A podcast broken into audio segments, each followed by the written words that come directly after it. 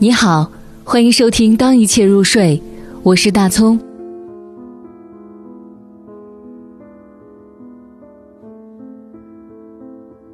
小叙事，孩子，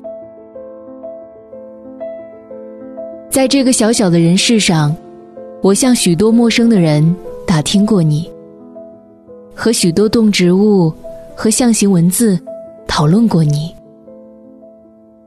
夏夜。我加入天真的萤虫小分队，凭那么一点点微热的光亮，竟找到你的村头。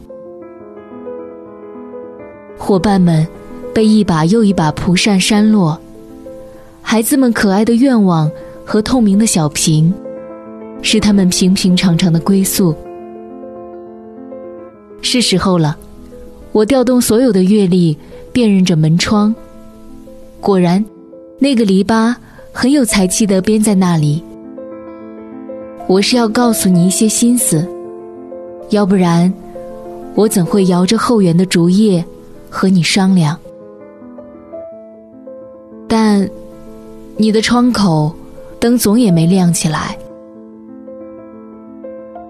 无论如何，我要留一个形象给你。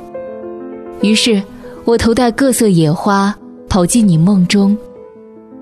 我的踟蹰，铺成你清晨起来不曾留意的那条小道，很自然的，你顺着它走下去，写些激动人心的故事。